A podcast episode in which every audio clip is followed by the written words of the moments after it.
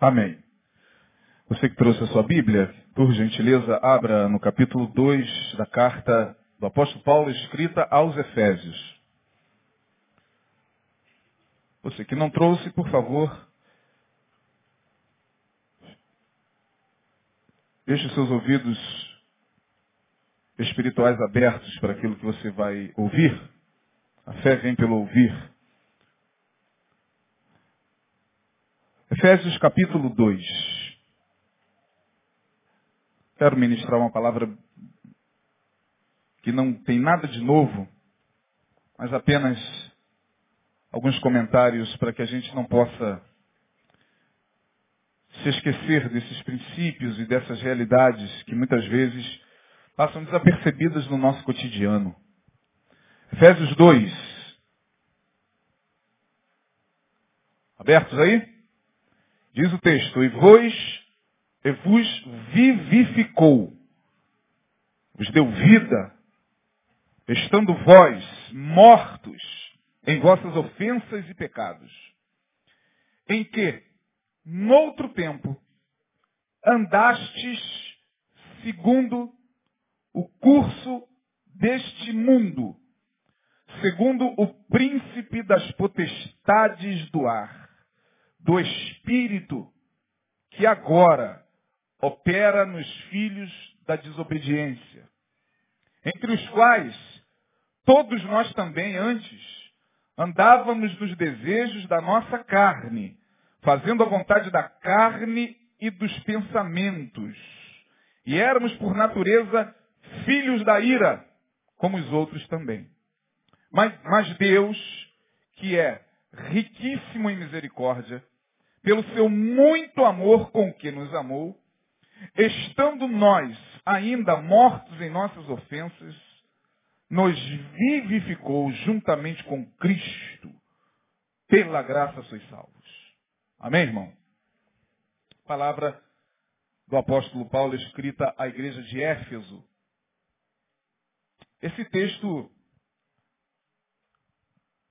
traz uma palavra que vocês já conhecem muito bem. Ela está aí no versículo de número 2. Mundo. Paulo está dizendo aqui no contexto que existe um mundo que é regido, coordenado por um espírito. O espírito, segundo eles, segundo Paulo, o espírito que agora opera nos filhos da desobediência.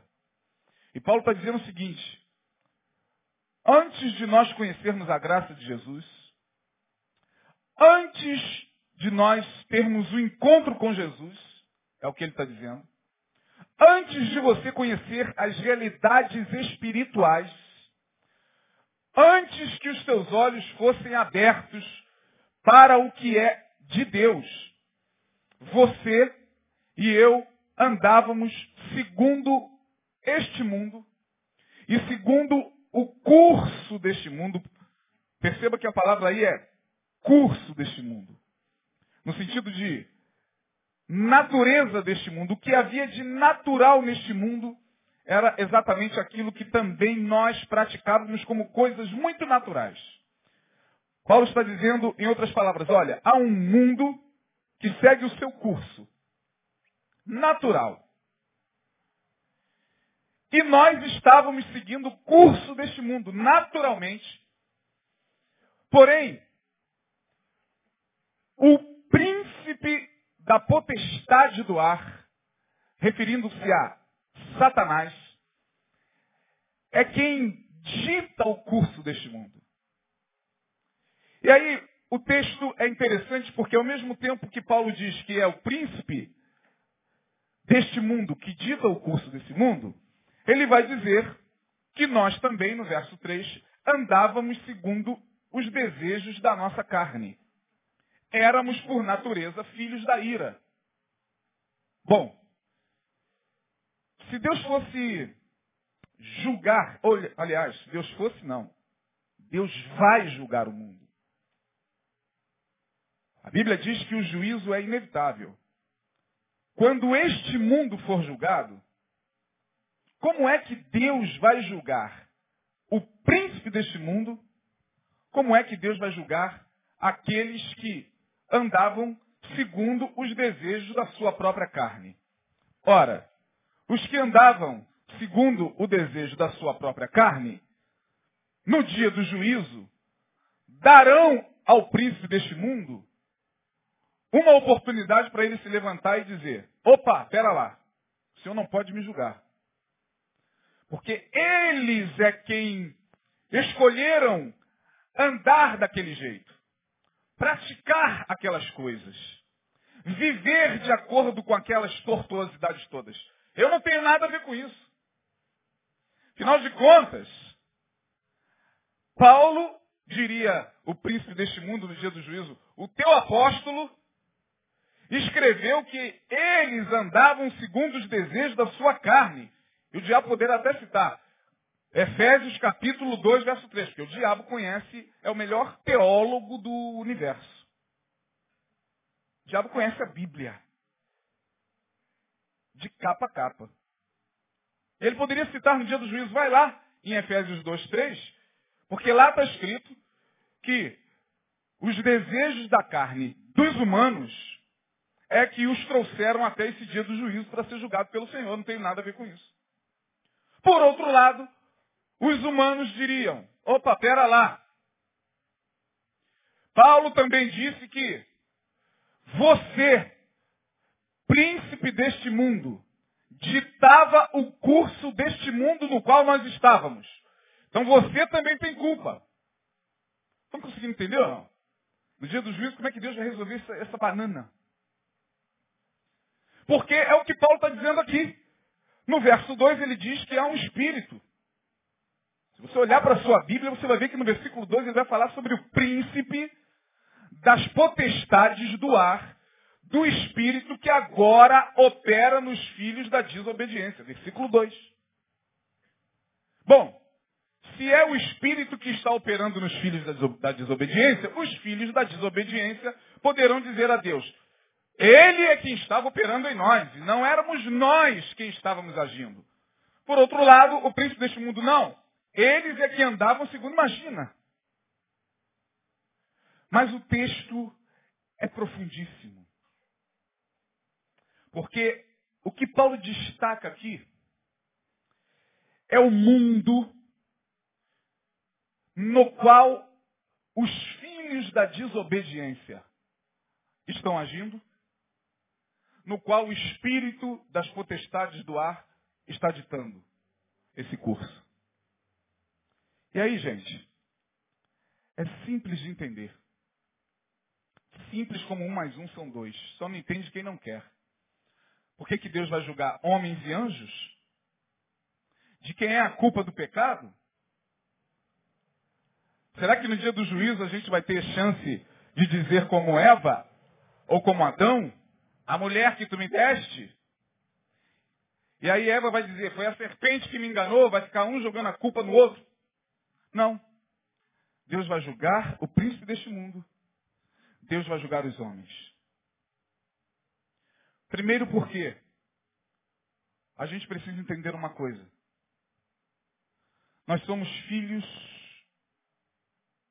de uma natureza caída.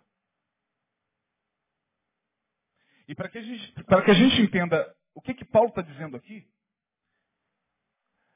faz-se necessário a gente primeiro analisar a nossa condição como indivíduo. A primeira instância, perceba que a primeira instância do mundo, e mundo aqui, diga-se de passagem, tem nada a ver com lugar. A palavra mundo aqui tem um outro sentido. Porque a igreja evangélica não consegue discernir, muitas vezes no seu discurso, de que mundo se está falando. Deus amou o mundo. Aí vem João e diz, não ameis o mundo. Como é que pode? Deus está falando de João 3,16. Porque Deus amou o mundo de tal maneira e vem João, o mesmo apóstolo, dizendo, não ameis o mundo. De que mundo se está falando?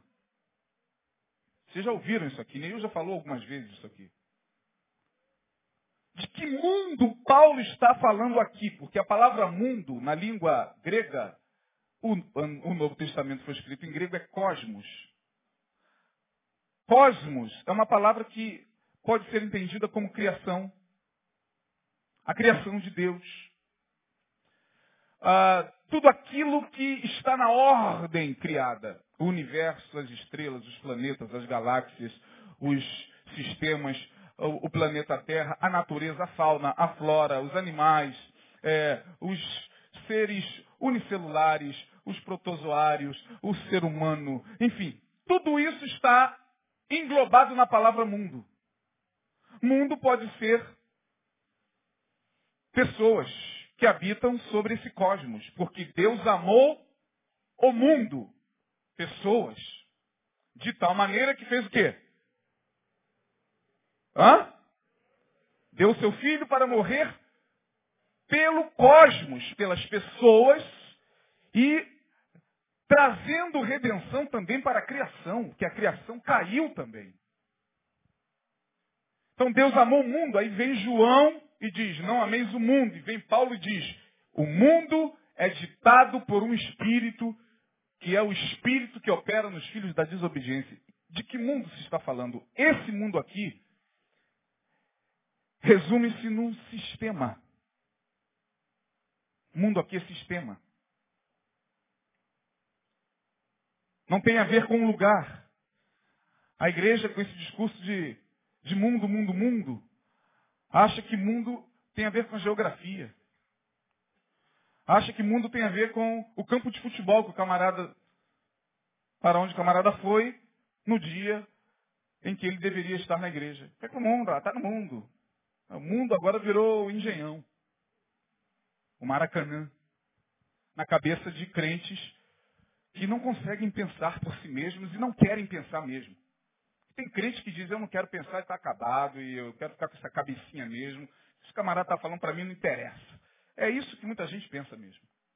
Sejamos francos, é isso que muita gente pensa.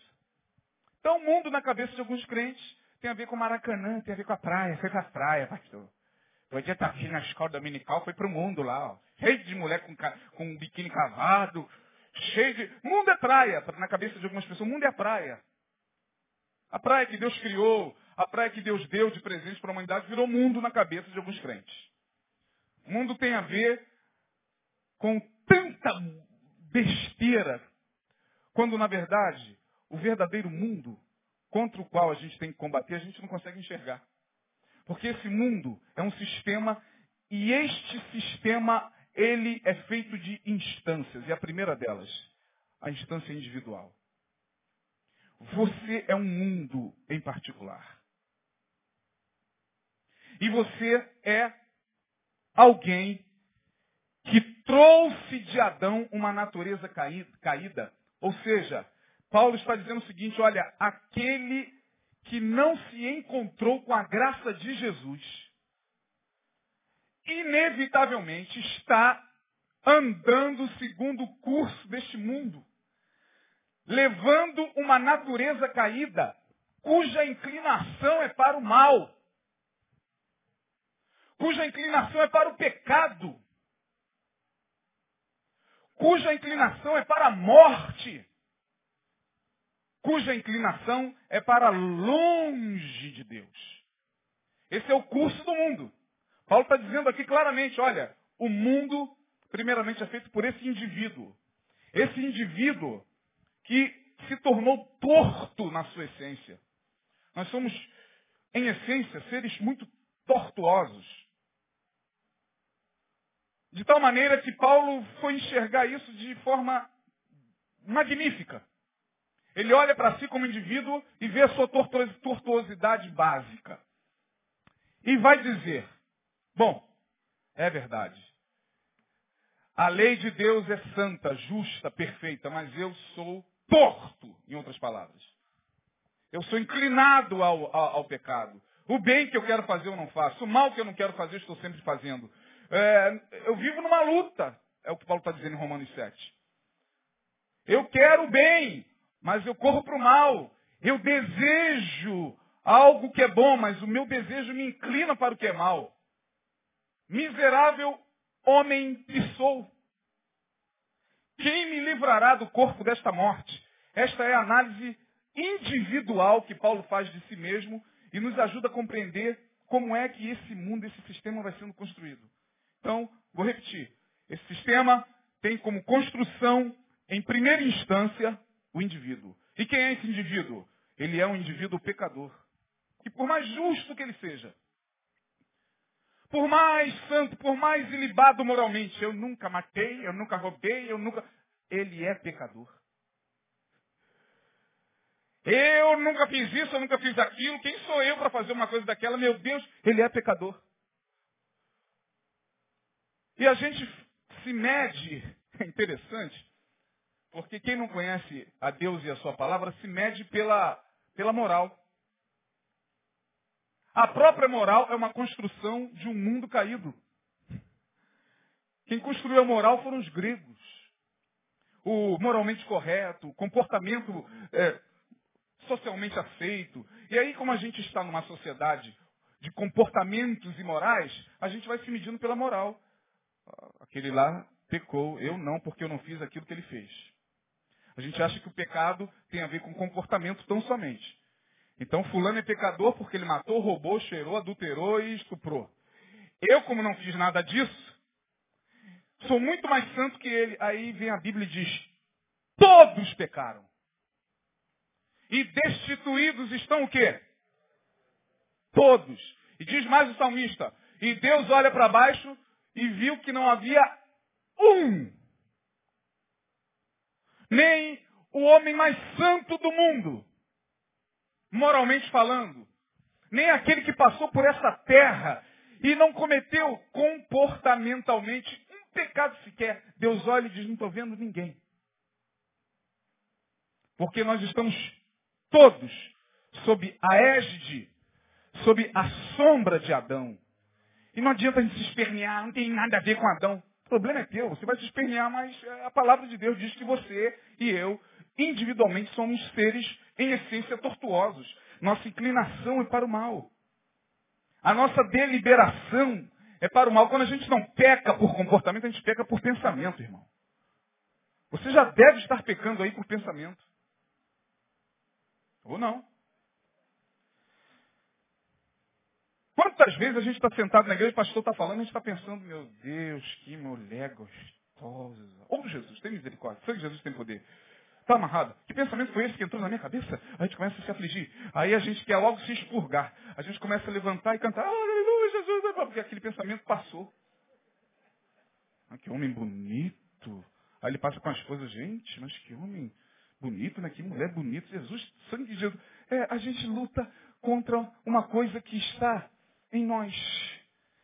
E a gente acha que tem a ver com comportamento, tem a ver com essência. Porque se a gente não peca por comportamento, a gente peca por sentimento.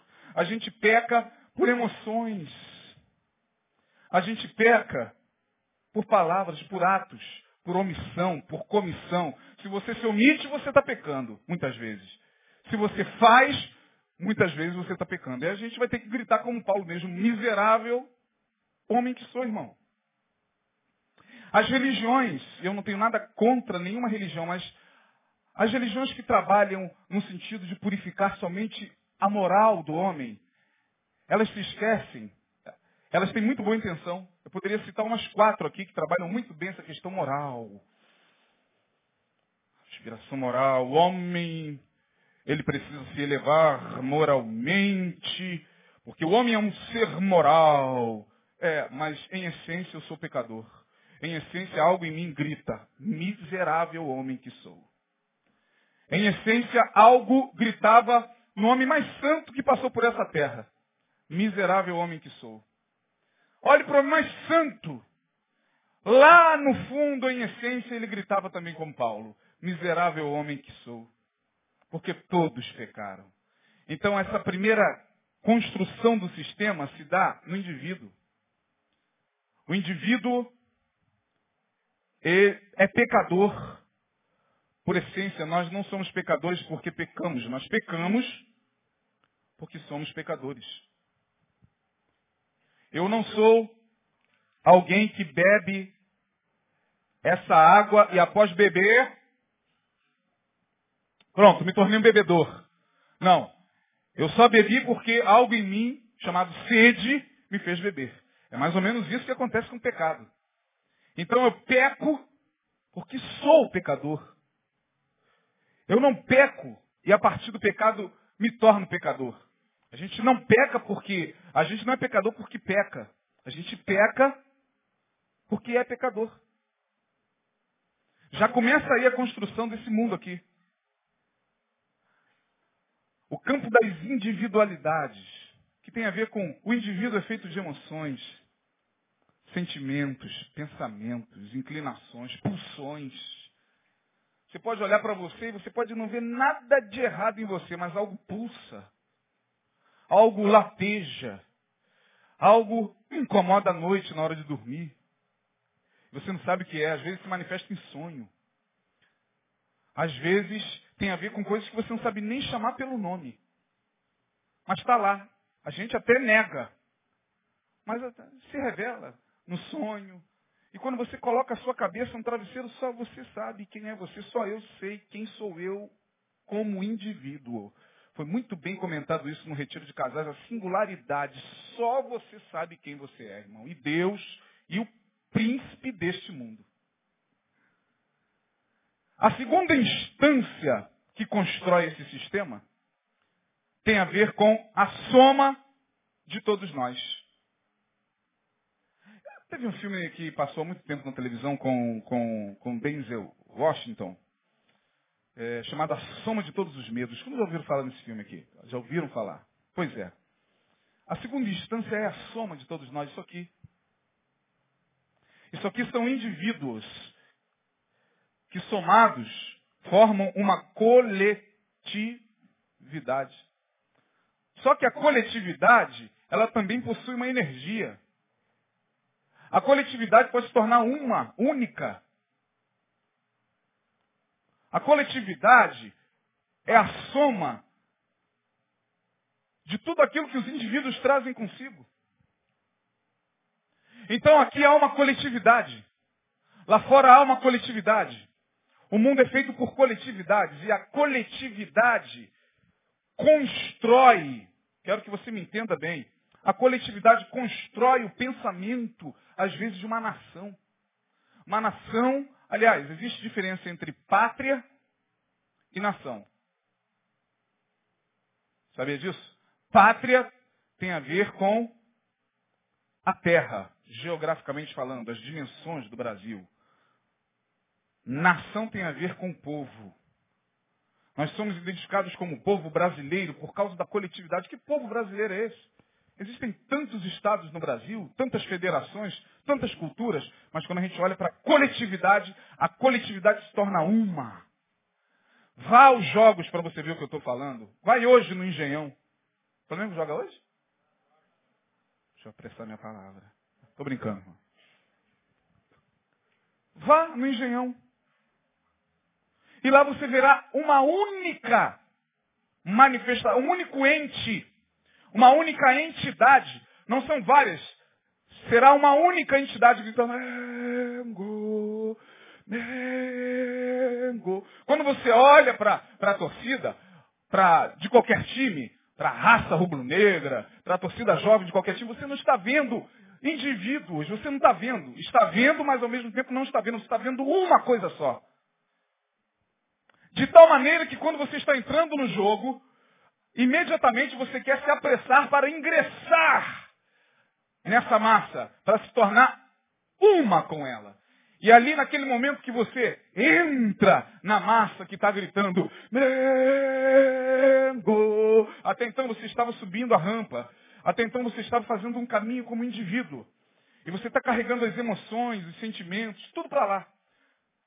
Só que lá começou também a se formar por indivíduos, foi chegando devagarinho, tal, foi botando ali a bandeira, falando para quem já foi em jogo de futebol, né?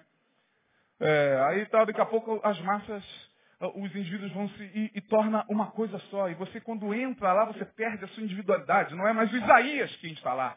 Quem está lá agora é a raça rubro-negra. Raça, raça. E você não sabe nem cantar, e você fica tentando acompanhar. Raça, é, como é que é? Rubro-negra, rubro-negra. É, porque você quer se tornar um com a massa. E quando a gente se torna um, nós estamos formando uma segunda instância desse sistema. Primeiro, a instância individual. Segundo, a instância é coletiva. E a coletividade é uma só e forma um só sentimento. Você, quando está ali, você está imbuído de um só sentimento. Assim como nós estamos aqui, muitas vezes, chegando, um chega, outro chega, e vai para ali, outro vai para aqui, outro coloca a Bíblia ali e tal. No momento do culto, vamos ficar de pé, vamos louvar, está todo mundo cantando, nós formamos uma coletividade. Essa coletividade está produzindo. Produzindo o quê, pastor? Está produzindo sentimentos. Está produzindo energia. Está produzindo comportamento. É por isso que a gente sai pelas ruas e vê indivíduos, 100, 200, pegarem um, uma, uma, pessoa e, e, e esmurrarem aquela pessoa. Por quê? Você fica pensando, meu Deus, será que uma pessoa que está ali fazendo isso sozinha faria isso? Claro que não. Mas ali é a coletividade, unindo suas emoções, unindo os seus sentimentos. Perceba que a coisa sai do campo individual e vai para o campo coletivo, irmão. A coisa é muito mais séria do que você pensa. Uma vez que sai do campo individual e entra no campo coletivo, o que, que acontece depois? Há uma terceira instância e essa para mim é a mais séria. Por detrás do indivíduo, por detrás da coletividade, há poderes espirituais. Paulo está dizendo claramente isso aqui. O mundo, esse sistema formado por indivíduos, coletividades, está sendo insuflado por poderes, por forças que não estamos vendo com os nossos olhos. De tal maneira que quando você vê um indivíduo ou uma coletividade agindo, ela está produzindo seus sentimentos, mas tem coisa por detrás. A gente só não quer enxergar isso, só não quer aceitar essa realidade. Muitos de nós mas não tem como, irmão. Eu estou com a palavra de Deus aberta. Eu estou só reproduzindo o que Paulo está dizendo. Paulo está dizendo, olha, nós andávamos segundo o curso desse mundo. Que mundo é esse? O um mundo formado pelo indivíduo caído, vários indivíduos que se unem formam uma coletividade. E essa coletividade, ela é empurrada, insuflada, vampirizada por poderes espirituais. O espírito que opera nos filhos da desobediência. De maneira que é impossível nós olharmos o que, o que acontece hoje na sociedade, o que determinados indivíduos são capazes de fazer. É impossível você olhar para um indivíduo e mesmo sabendo, mesmo sabendo que a maldade está presente, mesmo sabendo que as inclinações sombrias estão ali naquele indivíduo. Mesmo você sabendo que tem a ver com maldade humana, o que muitas vezes se faz, é impossível quem tem um cisco de discernimento espiritual, um cisco de espiritualidade e, e, de, e de olhos abertos, é impossível você olhar para aquilo ali e falar que é só o indivíduo que está ali. É impossível só para quem é muito cego, só para quem é cético. E como eu sei que não estou me dirigindo a céticos, aliás, tem muito crente cético. Tem muito crente que, por incrível que pareça, não, não consegue absorver essas coisas aqui. Tão simples. E o que Paulo está dizendo é, é isso aí mesmo. Há o indivíduo agindo. Há uma coletividade formando um inconsciente coletivo. A coletividade se une e forma aquele sentimento que vai crescendo, como uma espiral. Esse sentimento que vai crescendo, crescendo, crescendo, é recebido na, na, nos mundos paralelos. Nos mundos que os nossos olhos não veem, mas estão aqui ao nosso redor. Tudo que o indivíduo produz e tudo que uma coletividade produz vai parar na mão desses poderes dos mundos paralelos. Desses espíritos que, segundo Paulo, escrevendo lá no capítulo 6, ele vai chamar tais forças de principados, potestades, poderes. Poderes que não são vistos no dia a dia, são ignorados. Poderes que os nossos olhos carnais não conseguem enxergar, mas estão lá insuflando o indivíduo, insuflando a coletividade. E o pior, não é só com violência, é com sentimentos, é criando cultura, é mudando leis. Porque as leis nada mais são do que o resultado do que a coletividade vive. Você que é advogado sabe muito bem disso. A lei nada mais é do que aquilo que se adequa a uma cultura, a uma sociedade. Por que se criou uma lei? Porque uma sociedade, uma coletividade está vivendo de um certo modo. Então alguém tem que criar uma lei para justificar esse comportamento. E até nas leis. Nós acabamos de, de, de passar por uma semana de votação. Não pense você que essa mudança de poderes na prefeitura, essa mudança de poderes na Câmara de Vereadores, acontece sem que essas instâncias espirituais não estejam se mobilizando, irmão. Não pense você, leis serão criadas. E nós temos que pedir a Deus misericórdia mesmo, irmão. Eu participei aqui de um debate sobre a, a questão do voto, né? Se é certo o voto de cajado, pastor indicar candidato e tal. E aí, algumas leis foram citadas aqui que, que protegem determinados grupos, enfim. Eu disse uma coisa aqui na minha, na minha fala. Eu falei, amanhã, quando alguém aparecer fazendo sexo com seu cão na esquina, em plena luz do dia, esse indivíduo, ele pode maximizar essa ação para outros indivíduos. Aí você vai ligar a televisão, já não é só mais aquela pessoa que estava fazendo sexo com o seu animal. E lá em São Paulo também, ficou sabendo? E lá no Paraná também tem, tem gente que faz sexo com animal, plena luz do dia. Nos... E eu fiquei sabendo, é assim que acontece. E eu fiquei sabendo, aí daqui a pouco no Maranhão, daqui a pouco no Brasil todo, já estarão colocando a bestialidade como uma coisa normal. Aí cai para a coletividade, o que, que tem que fazer? Vamos fazer uma lei que proteja e que dê direito às pessoas de transarem com seu cão onde é que elas estejam. Aí a minha pergunta é, onde é que nós vamos parar? Onde é que nós vamos parar? Se já tem uma lei aí, eu não vou aqui entrar em questões de lei, mas já tem uma lei que baixou a menor idade, a, a idade para, para a pedofilia. Era 14. E tem uma lei tramitando, oremos para que ela não seja aprovada pelo Congresso. Já foi sancionada pelo senhor José Sarney lá no Senado. Essa lei abaixa a pedofilia para 13 anos, ou seja, a menina que tem 14 anos, uma vez sendo instrumento de prazer para quem quer que seja, isso já não será mais crime. Só se tiver 13. Onde é que nós vamos parar? Como é que a gente olha para atitudes como essa e acha que isso é só questão de, de inteligência humana? Não, Paulo está dizendo, não, não, não, não. Noutro tempo, nós andávamos segundo o curso deste mundo. Então Paulo está dizendo, aquilo que o mundo chama de natural, muitas vezes tem a ver com os ditames desses mundos paralelos, desses poderes que estão agindo sobre a sociedade. Em outras palavras, há uma pessoa aqui que, que estudou durante muitos anos o kardecismo, vai entender a minha linguagem. A sociedade está vivendo uma verdadeira obsessão. Obsessão individual, obsessão coletiva. Aí você não consegue entender como é que pode, meu Deus, o que está acontecendo. Obsessão, vampirismo é o nome disso. Que é isso, pastor? É o crepúsculo? É. Uma outra dimensão. O crepúsculo, aliás, o vampiro já se tornou amigo nosso. Deita com a gente, dorme com a gente.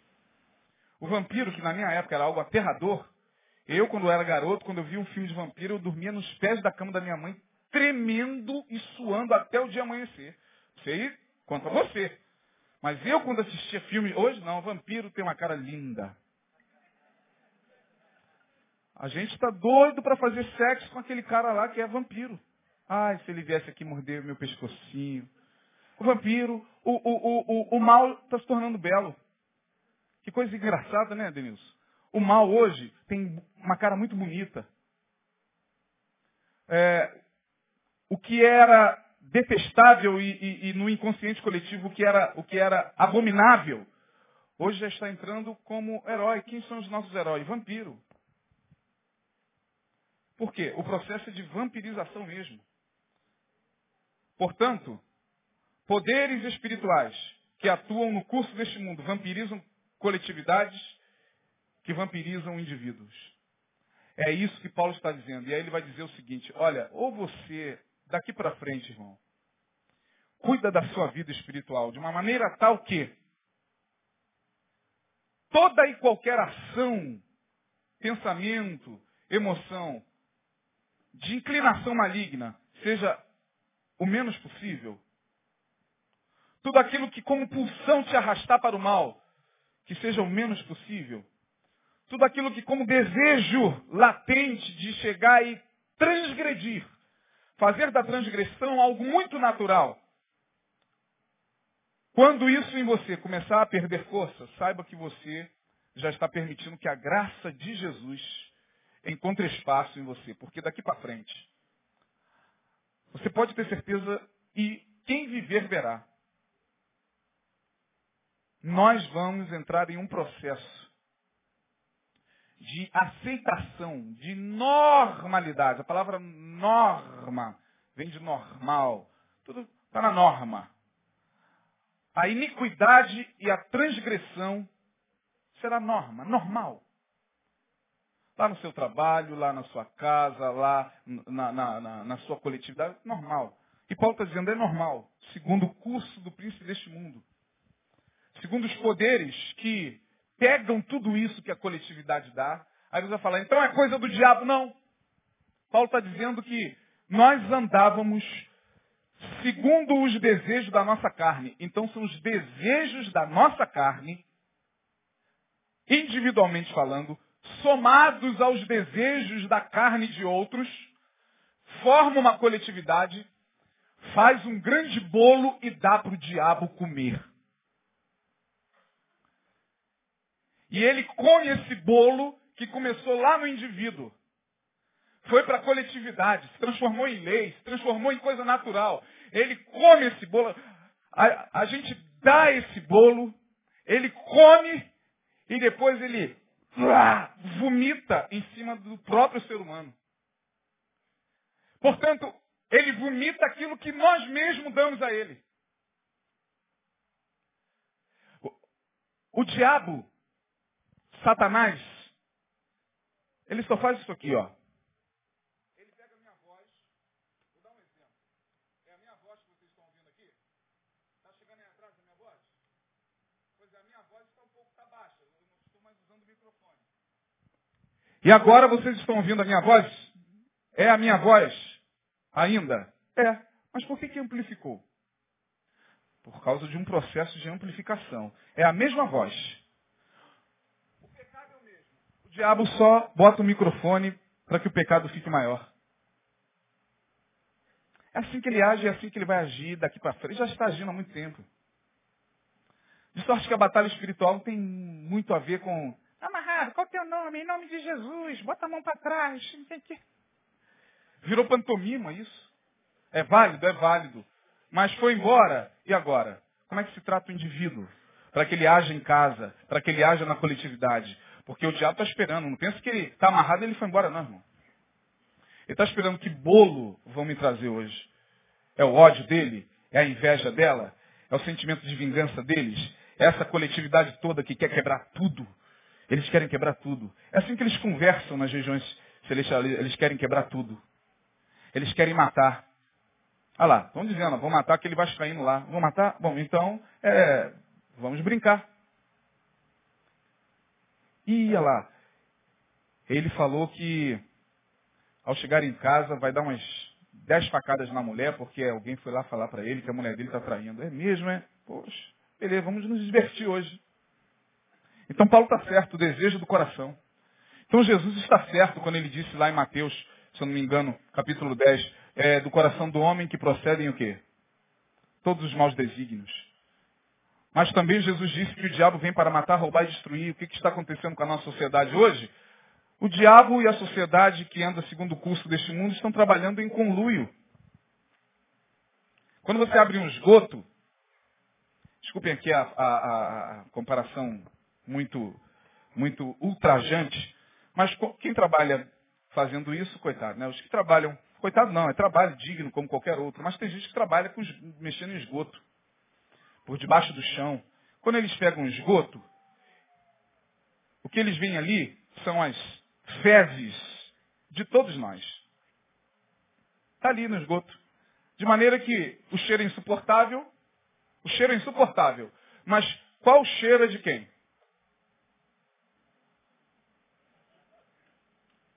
Está ali as fezes de todos nós, de toda aquela eh, eh, cidade, de todo aquele bairro. Tem como discernir? Não tem como discernir, vira uma massa só. O que, que acontece? O indivíduo caído forma uma coletividade que cria esse esgoto. E o diabo pega isso e joga na cabeça de novo dessa própria sociedade, é o que está acontecendo hoje. De sorte que Paulo vai dizer o seguinte para terminar. Pela graça sois salvos, vocês que estavam nesse curso, eu e você, que estávamos caminhando para esse curso, encontramos Jesus. Pela graça sois salvos. Nós que estávamos como zumbis Zumbificação é o processo da sociedade hoje. Vejam as Cracolândias. Pastor Denilson esteve lá presente. Pode confirmar o que eu estou falando. Zumbis, verdadeiros zumbis, não é, Denilson? Zumbis. 15, 50, 70 pessoas, com trapos, com panos, zumbis. Quanto mais zumbis, melhor. Quanto mais zumbis, menos gente lúcida. Quanto mais zumbis, menos reação nós teremos diante dos processos governamentais de iniquidade que estão chegando, que estão aí, para explorar, para maltratar, para ultrajar. É isso, o processo é esse, zumbis. A zumbificação hoje se tornou um processo, e Paulo está dizendo, olha, o pecado fez de vocês zumbis. Zumbis alegres, Zumbis que dançavam. Zumbis que, pô, cara, tô curtindo a vida. Zumbis. Zumbis que faziam determinadas coisas e dizia, todo mundo faz, cara. Ah, tu tá de sacanagem que você nunca deu uma escapulidinha. Eu não sei quantos de vocês já ouviram isso. Olha para mim, cara, tu tá brincando. Tem quantos anos de casado mesmo? Vinte e pouco. Tu nunca porque para eles, aí dá uma raiva, você quer logo falar de Jesus, dar um soco na cara dele, fazer Jesus descer pela goela dele. Não, fica com raiva não, aquilo ali é o curso natural dele, dela. A violência, a maldade, a perversidade, a vingança, praticada pelo indivíduo ou por uma sociedade, seja ela explícita ou pela lei, porque a lei também produz vingança, as leis que estão sendo criadas também são, são leis de violência. Tudo isso é natural nesse, nesse mundo que Paulo está dizendo. Aí vem Jesus e nos resgata. Nos tira, como Paulo diz, e no verso é, de número 1, capítulo 2, e vos vivificou, estando vós mortos em vossas ofensas e pecados. E lá no versículo 5 ele vai dizer, estando nós ainda mortos em nossas ofensas nos vivificou juntamente com Cristo. Pela graça sois salvos. A graça nos traz a vida de Deus. A graça nos ressuscita. A graça abre os nossos olhos. A graça de Jesus nos tira do curso natural deste mundo, regido pela batuta de Satanás, e nos leva para um outro mundo. Nos tira do mundo, não do mundo geográfico, não da, da, das ruas, nem das cidades, nem do dia a dia. Nos tira desse sistema pelo qual nossa mente estava escravizada. A graça de Jesus entra e nos transforma. E como novo homem, não um homem santo e impecável. Homem com todas essas inclinações, mas agora com a graça de Jesus. Reconhecendo que todas essas inclinações, ainda que presentes, não são naturais. Ah, pastor, mas eu ainda tenho algumas inclinações, mas você que passou pela graça, pela porta da graça, sabe que não é natural. Esse sentimento, esse desejo, você sabe do que eu estou falando. Isso que muitas vezes a gente não tem força e acaba fazendo, a gente faz, e por que chora? Se lá a gente nem chorava, a gente ria depois, no dia seguinte, contava com os amigos, por que a gente chora hoje? Por que a gente fica pesaroso? Por causa da graça. Então a graça nos vivifica. A palavra de Deus nos liberta, nos transforma. E diz o seguinte, agora você vai caminhar com ações de justiça. Você agora tem a missão de, aonde, gosto muito daquela música de São Francisco de Assis, já a, a citei uma vez aqui na, na, na pregação e recebi um e-mail de um camarada que se lá na cidade dele eu estivesse, eu já teria sido queimado vivo, vivo, vivo, como na Idade Média. É, aquela música lindíssima, né? Mestre, fazei meu instrumento de, de vossa paz. Aí é isso que Jesus faz. Nos vivifica e nos manda para lá. Onde houver ódio, que eu leve o amor. Onde houver. Nem, até esqueci. Onde houver ódio, você leva o amor. Onde houver a vingança, você leva a reconciliação. Peraí, não é assim não, cara. Eu vou matar, eu vou matar. Calma, cara. Que isso? Ô, oh, esfria a cabeça. Outrora, pode observar. Vê se o curso natural do mundo não é esse. Ah, faz uma roda. Ah, sangue. Vejam nas televisões, quando em alguns colégios as pessoas estão se matando, meninas puxando o cabelo, ah, tirando foto. E a gente olha e diz, meu Deus, está certo, é natural, é o curso desse mundo e é o curso do príncipe deste mundo. Daqui a pouco está no Facebook a foto da barbárie que eles tiraram. É o curso deste mundo, ao passo que aquele que passou pela graça, não. Peraí, para com isso, cara. Não que isso não vai matar tua mulher, não, cara. Senta e conversa.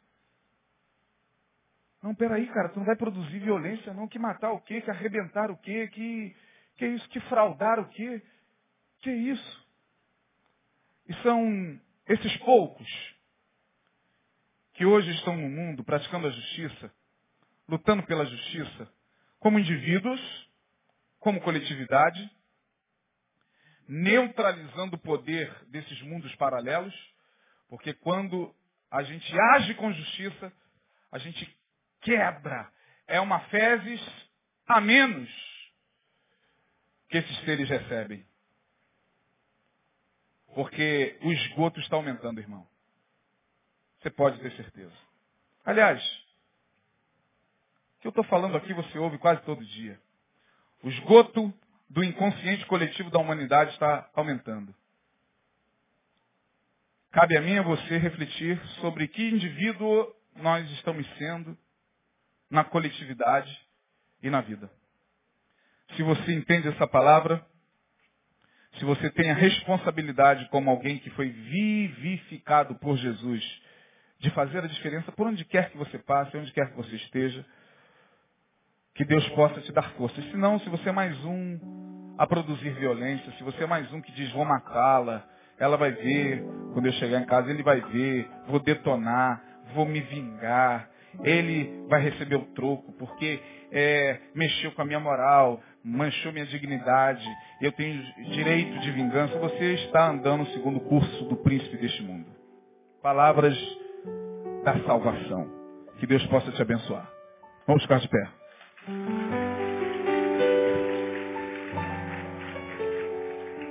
Vamos orar. Senhor, tem misericórdia de nossas vidas que os dias são maus. O indivíduo que forma a coletividade é um indivíduo que traz no seu cerne a herança adâmica do pecado. Mas a tua palavra diz, aonde abundou o pecado, superabundou a graça. Obrigado pela tua graça. Graça esta que na nossa singularidade, na nossa individualidade, nos traz a certeza de que, mesmo pecando, teu Espírito está conosco e nos dá mais uma chance, todos os dias.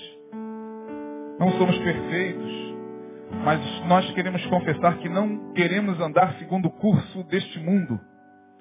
E nós queremos a viva voz declarar que o príncipe deste mundo nada tem sobre nossas vidas se nós estivermos na tua graça. Sim, ó Deus, nós queremos, como igreja de Jesus, andar segundo os padrões de Jesus, segundo os sentimentos de Jesus, segundo a justiça de Jesus, segundo a visão de Jesus, segundo o olhar de Jesus, segundo o agir de Jesus. Ó oh, Deus, dá-nos essa capacidade, senão tudo o mais será apenas religião que cansa. E quanta gente já está cansando. Quanta gente já está ficando pelo caminho, voltando para o caminhar do curso deste mundo. Guarda-nos. Obrigado, Senhor, pela tua palavra. Obrigado pela graça por esse favor imerecido que tu nos deste na cruz do Calvário. Leva-nos em paz. Dá-nos um final de semana abençoado. Um final de semana de reflexão, de alegria com os nossos parentes, ó Deus, nesse feriado prolongado. Ó Deus, permita que aonde quer que estejamos, fazendo o que for, meditemos, ó Deus, nesta palavra e em tantas outras que já foram ministradas aqui nessa direção. Não há nada novo aqui. Dá-nos condições para resistir o dia mal. Leva-nos debaixo da tua mão poderosa. É o que nós te pedimos desde já. E te agradecemos por mais esta quarta-feira. No nome de Jesus, o nosso Senhor, o que vive para sempre. Amém. Dê um abraço na pessoa que está ao seu lado. Deus abençoe.